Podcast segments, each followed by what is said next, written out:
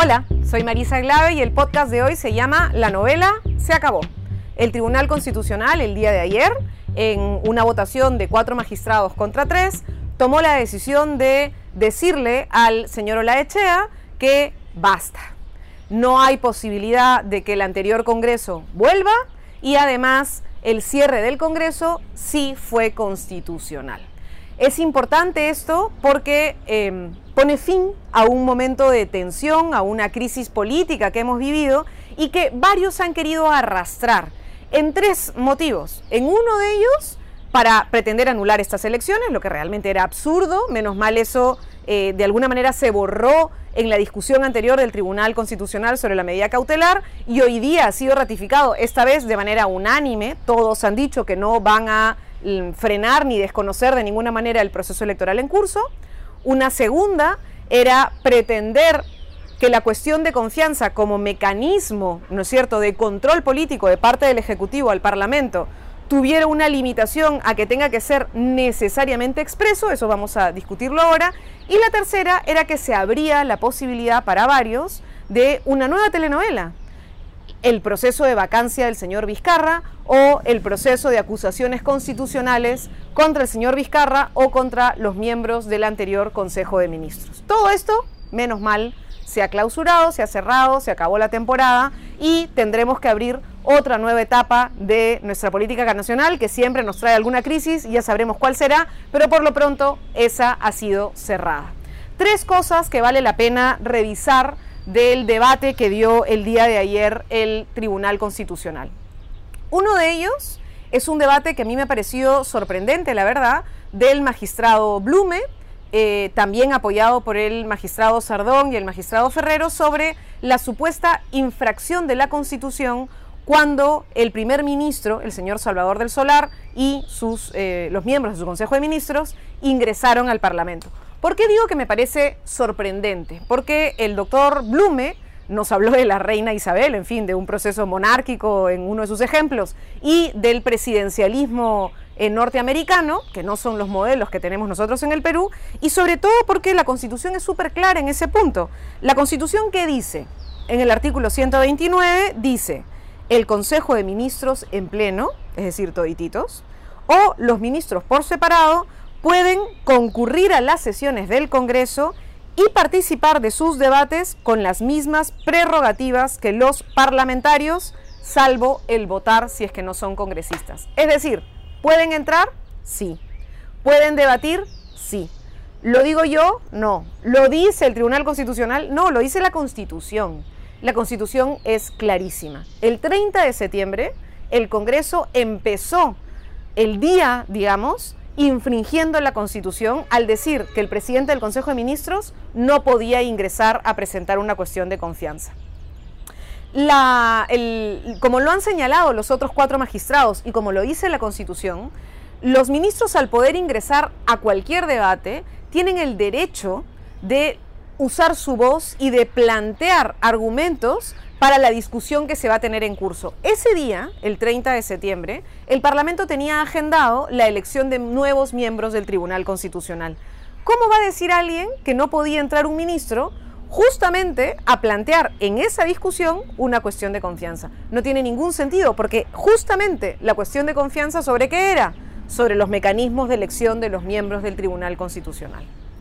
Segunda cosa que la discusión del día de ayer ha planteado y que eh, me parece súper importante y que tiene que ver con eh, el debate que plantea la doctora Ledesma y que tiene que ver con la concretización de los derechos, es decir, con cómo lo que está en el papel se ejecuta en la realidad. Muchas veces nosotros tenemos normas o tenemos preceptos constitucionales, tenemos derechos reconocidos en el texto que en el papel no queda claro cómo se van a implementar y que uno tiene que ver cómo la realidad te muestra si es que los derechos están en ejercicio o no están en ejercicio. Y entonces ahí se abren como dos ramitas de discusión. Una que tiene que ver con cómo en la realidad interpretamos o no que se denegó la confianza presentada por el señor Salvador del Solar. Ahí el doctor Eloy Espinosa ha puesto un ejemplo súper interesante a la hora de discutir algo así como el fraude constitucional. ¿A qué voy? ¿Y a qué fueron los magistrados? Eh, muchas veces, y eso ocurre mucho en el mundo legal, ¿no es cierto? Y en el mundo institucional, la gente le quiere sacar la vuelta a la norma o le quiere sacar la vuelta al acuerdo que tiene que tomar.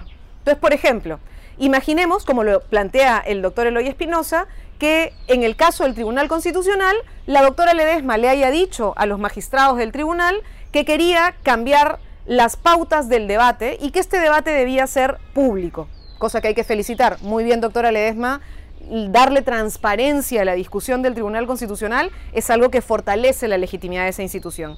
Pero imagínense ustedes que los magistrados, como decía el doctor Espinosa, hubieran votado a favor y hubieran dicho, sí, estamos a favor. Y a la hora de los loros, cuando tocaba la discusión de esta sentencia, el doctor Ramos no hubiera presentado su ponencia previamente, los funcionarios hubieran apagado las cámaras y el resto de los magistrados hubiera boicoteado la sesión para que no sea pública. ¿Eso qué quiere decir? Que en el fondo, en los hechos, no habrían aceptado el planteamiento hecho por la presidenta del Tribunal Constitucional, por la doctora Ledesma. Lo mismo iba a pasar en el Parlamento, es decir, se iba a vaciar de contenido. El presidente del Consejo de Ministros logra entrar, después de que hubo un escándalo, como ustedes vieron, porque se pretendió violar la Constitución y no permitirle el ingreso al señor del Solar al debate del Parlamento, él logra entrar y él dice dos cosas. La primera, que presentan un proyecto de ley para cambiar la manera en la que se elige a los miembros del tribunal. Pero la segunda cosa que dice es que pide que se suspenda la elección, que para que realmente se dé una buena fe, se muestre una voluntad colaborativa, transparente, ¿no es cierto?, tolerante de parte del Parlamento, el Parlamento suspenda la elección de los magistrados para que no los pretenda imponer. Este pedido de suspensión es la esencia de la cuestión de confianza, más que la norma en sí.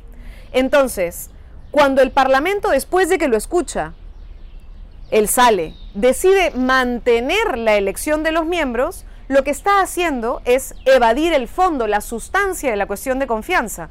Al votar y decidir seguir adelante con el procedimiento, lo que estaba haciendo era pretender sacarle la vuelta a la cuestión de confianza. Una tercera cosa que ha sido señalada por la doctora Ledesma y por el doctor Espinosa es que un elemento adicional que termina de hacer lo que ellos han dicho, mostrar la voluntad del legislativo de manera clara e indubitable. Es decir, ¿cómo podemos garantizar que se niega la confianza de manera clara e indubitable?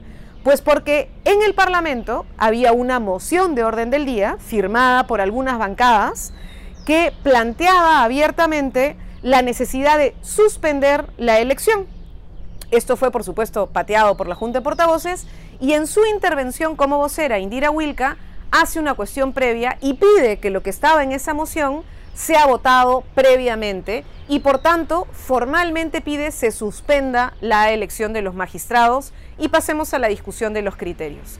Esa cuestión previa es votada expresamente en el Parlamento y eso termina de mostrar de manera indubitable y de manera clara la voluntad del Parlamento de no darle la cuestión de confianza presentada al señor Salvador y por tanto dar puerta abierta a lo que la Constitución dice puede ser una disolución constitucional del Parlamento. Terminada esta telenovela, hay dos lecciones que tenemos que sacar, que tenemos que quedarnos con nosotros. Una, una primera, y que creo que es fundamental, es que tuvimos un Congreso obstruccionista. No podemos olvidarnos de las condiciones de la realidad, como ha dicho el doctor Ramos en su propia ponencia, el, encargado, digamos, de iniciar esta discusión en el Tribunal Constitucional, había una realidad. Y esa realidad es fruto de las elecciones. Pero no solo de por quienes nosotros votamos formalmente, sino de la cantidad de votos nulos, blancos y viciados. Muchos de los votos nulos, blancos y viciados lo que hacen es engordar la cantidad de representantes, el porcentaje, la proporción de los partidos que están arriba en el proceso electoral. Así, en la elección pasada, Fuerza Popular pasó de tener entre 25 o 30 parlamentarios que le correspondía por la proporción que sacó a tener 72 parlamentarios. ¿Se dan cuenta? La cantidad de voto blanco y viciado terminó engordando a quienes estaban en los primeros lugares. Y la segunda lección, y creo que eso es fundamental, es que si vamos a ir a votar ahora, deberíamos ver con claridad cómo se comportaron todos los partidos políticos y sus representantes en medio de la crisis que nos tocó vivir. En este episodio final de la disolución del Congreso, hay que recordar quienes insistieron en la votación de los magistrados del Tribunal Constitucional, a pesar de que se había presentado una cuestión de confianza, y quienes insistieron en esta especie de ficción extraña para que la señora Mercedes Arao sea por 24 horas imaginariamente presidenta del Perú porque pretendieron vacar al señor Vizcarra. Los partidos que fueron parte de esto, como eh, Alianza para el Progreso, como Acción Popular, como Contigo, como el partido aprista, como el partido, bueno, la bancada del parlamentario eh, Kenji Fujimori de aquel momento, los Avengers, tienen tanta responsabilidad como fuerza popular de la crisis que se generó en ese momento. Pensemos bien, seamos conscientes, está en nuestras manos que no repitamos la misma historia en el Parlamento.